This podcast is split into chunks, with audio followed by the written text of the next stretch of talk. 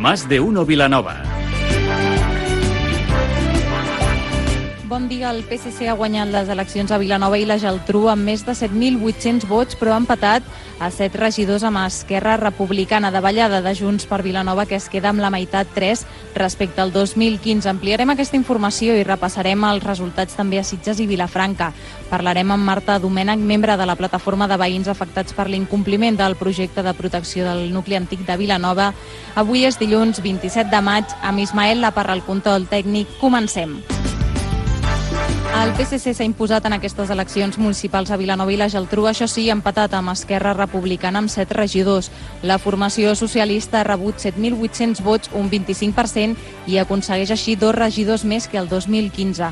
Bons resultats també per Esquerra Republicana, els millors a nivell municipal, amb Olga Arnau com a cap de llista, i de ballada important, la que ha patit Junts per Vilanova, que només ha pogut sumar 3 regidors, perd uns altres 3 respecte al 2015, i sobretot l'alcaldia després de 8 anys al capdavant del consistori vilanoví.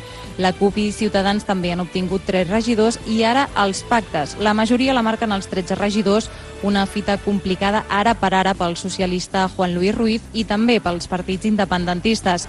Qui desapareix d'aquest mapa municipal és el PP, que no ha sumat el 5% de vots necessaris per tenir representació municipal. Ho dèiem, repassem també els resultats de Sitges, on s'ha imposat Esquerra Republicana amb el 17,2% dels vots i ha sumat quatre regidors, els mateixos que Junts per Sitges. PSC i Ciutadans n'han obtingut tres. I de la seva banda, a Vilafranca del Penedès, victòria per Junts per Vilafranca amb el gairebé 30% dels vots i han sumat 7 regidors, un menys però que ara fa 4 anys. La segona força més votada ha estat Esquerra Republicana amb el 24% dels vots i 5 regidors, els mateixos que el PSC. I ara parlem amb Marta Domènech, membre de la plataforma de veïns afectats per l'incompliment del projecte d'intervenció integral del nucli antic de Vilanova. Consisteix en l'eliminació del trànsit en aquesta zona i ara un informe d'una auditoria demanat per l'Ajuntament estableix que s'ha assolit el 80% de la pacificació del trànsit. Marta Domènech, bon dia. Hola, bon dia. Bon dia a tothom. Aquest informe recull que s'ha arribat al 80% de la pacificació d'aquests carrers i també que els problemes al paviment no són, no són causats pel trànsit. S'ajusta a la realitat aquest informe? Bueno, primer que res, gràcies per convidar-nos. Eh, des del nostre punt de vista, aquest informe és contradictori, molt interpretable i, en definitiva, poc realista i s'arriba a aquestes conclusions que tu acabes de dir, però, en canvi, el, els elements per arribar a aquestes conclusions són contradictoris. Per exemple, fa molta incidència en què les propietats del paviment, eh, diguéssim, en, són massa ajustades per sostenir un trànsit eh, continu eh, que això és una característica que nosaltres els veïns sabem des del principi, des del 2009 que es van fer les obres, es va escollir un paviment especial per ser zona eh, de peatons i pel trànsit, eh, diguéssim, esporàdic, i aquestes característiques de paviment surten a les conclusions com un fet que explica que eh, els, es nota la diferència perquè aquells carrers que no passa el trànsit no està tan deteriorat el paviment i en els que passa el trànsit sí que ho està. Això que està en les conclusions hauria de ser ja un element, ja que no ens han escoltat a nosaltres des del 2011, hauria de ser un element per un govern responsable de dir eh, això és massa sensible, aquest paviment, no el podem exposar de fet, estem parlant d'un projecte que es va aprovar ara fa anys i, sí. i un dels punts era eliminar totalment el pas dels cotxes, fet que, si no m'equivoco, de moment no s'ha aconseguit, perquè parlen d'un 80%. Clar, sí, sí. Primer voldríem saber de com han arribat a la conclusió del 80%. Mm -hmm. En el 2009, el govern que hi havia llavors va explicar als veïns que això seria una zona per a vianants. I no només ho va explicar, sinó que es va dotar de dos instruments urbanístics, que és el Pla d'intervenció integral del nucli antic i el pla de millora urbana, i a més es va inspirar, va recollir els principis del pla general que parla que tots aquests carrers han d'anar a una progressiva peatonalització i va fer un projecte que va presentar en el marc de la llei de barris. I aquest projecte era una obra, eh, diguéssim, física de reurbanització dels paviments, però també anava acompanyat de, dels elements dissuasoris o de control del trànsit. El 2011, amb el canvi electoral, eh, es va canviar completament. Va entrar el govern de Convergència i va eliminar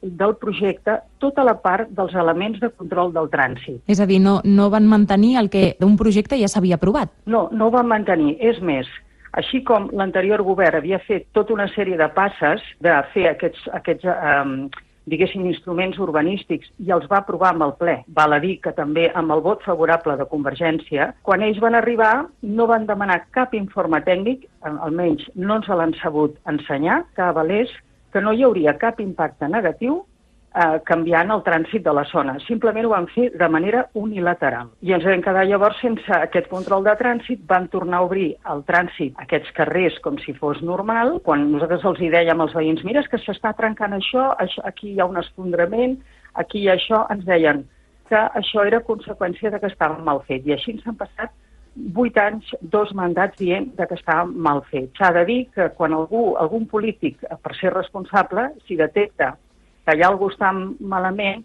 com a mínim eh, el que ha de fer és eh, fer algun acte, diguéssim, de reclamació a l'empresa que ho va fer o a la direcció facultativa. Aquests documents tampoc no ens han estat facilitats en cap moment perquè no existeixen. Si no ens mm. l'haguessin ensenyat, ja que hem estat eh, treballant amb una comissió d'investigació que ells eufemísticament anomenen Comissió Informativa Especial. La Marta, estem parlant de que eh, l'objectiu és eliminar totalment la, la circulació dels vehicles al, al, nucli, al nucli antic en aquesta zona.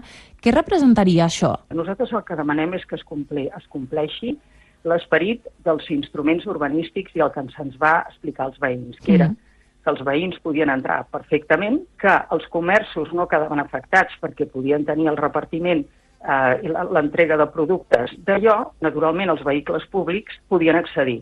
Això és el que es demana, és a dir, trànsit esporàdic i la zona de, de, que no fos pel trànsit, diguéssim, oportunista. Què guanyaria Vilanova? Doncs guanyaria el que altres ciutats han guanyat. Diguéssim nosaltres que amb l'aspecte de mobilitat hem tingut una política regressiva als anys 90, quan ara ja tothom se n'adona que mm, el vehicle contamina, quan ara ja tothom se n'adona que els centres, per tenir un desenvolupament comercial, han de tenir voreres amples, espais segurs perquè pugui caminar la gent, per fer, per mantenir el petit, eh, el petit comerç. Encara nosaltres aquí estem eh, tenint un govern que fins ara, eh, diguéssim, per la part de Convergència, que, diguéssim, ha tingut la regidoria mm, durant aquests vuit anys, diguéssim, permet que hi hagi comerços que es puguin anar a comprar en vehicle en un centre històric, amb tot l'impacte negatiu que això fa per l'important patrimoni que té Vilanova i que queda, diguéssim, totalment amagat en el sentit de que aquesta zona es va voler recuperar, es va voler fer una important inversió, que els carrers estan mm. malament. Eh, totes les, eh, el que són eh, les, mm, els encreuaments dels, dels carrers tots estan tocats pel, pel pes dels vehicles. Testimoni de primera mà de la lluita dels veïns afectats per l'incompliment del projecte d'intervenció integral del nucli antic de Vilanova que demanen que reguli aquest trànsit oportunista i així poder conservar millor la zona. Marta Domènech, moltes gràcies per atendre'ns. Molt bon dia. De res, gràcies a vosaltres. Bon, bon dia. Abans d'acabar moment per repassar l'agenda, divendres va començar el Festival Sitges Reciclar 2018 que està dedicat a la sensibilització mediambiental des de l'art. Posa de manifest el problema dels residus a través de tallers i d'una manera lúdica reforçant a més a més els artistes locals i fomentant l'economia creativa i sostenible. La seu principal es troba al Centre Cultural Miramar, on hi podreu trobar una exposició fins al proper 1 de juliol amb una selecció d'obres de creadors responsables amb l'art i el reciclatge. Nosaltres ho deixem aquí. Poden continuar escoltant tota la informació a Mas de en aquesta mateixa sintonia. Que passin un bon dia.